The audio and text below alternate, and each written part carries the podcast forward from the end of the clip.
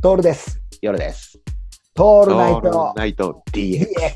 でもラピュタやってた。ラピュタじゃねえ。ララピュタって言っちゃいけねえんだよ。ナウシカやってた。夜さうんん、ナウシカはどうんナウシカってどう夜さんの中で。どういう立ち位置立ち位う置ん。見たことあるあれ、もちろん、もちろんある。で、結構見た。謎あれで。結構見、結構見た、結構見た。俺映画館で見たし。ああ、そうか。ここなんだよな。映画館で見てるんだ。ギリね。すげえな。じゃあもうきちんと理解できてるじゃん。ナウシカ。あ、もっと言うとね、俺ね、単行本、んあれね、なんだっけ。連載してたんだよ。うん。あ、そっちの方が古いかもしれない。それが分かった上で。いやー、俺さ、ここも実は掛け算ができてなくて、うん。宮崎駿のかが俺のアニメの中の変数に入ってこないんだよね。ほんほんほんほアニメかける楽しいかける難しいになっちゃうんだよね。ん。なるほど、なるほど、な宮る崎ほど。うんうんうん。うはんカリオストロの城は面白いなと思ったいはいはい。の。うん。ただ、あれはルパンだったから。はいはいでも、ルパンっぽくないのよ。カリオストロの城そうだねルパンって。うん。あれが宮崎駿の最初の出会いだったね。はいはい。でも、アニメ楽しいが勝つから、うんうんあの、ニュース楽しくない、うんプロ野球楽しくない、うん。でもアニメ楽しいだったから、アニメだったら何でもよかったんだよ。なるほど、なるほど。でも、難しいが突然入ってきたんだよね。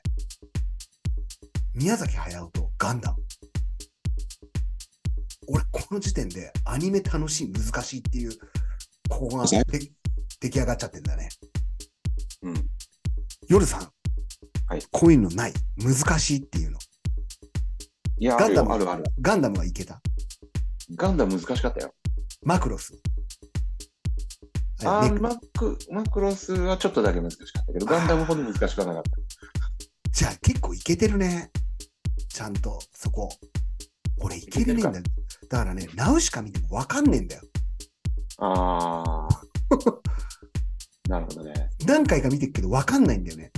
でも、なんか、岡田敏夫がかあの解説してくれるナウシカの話はすごい好きなん だよ。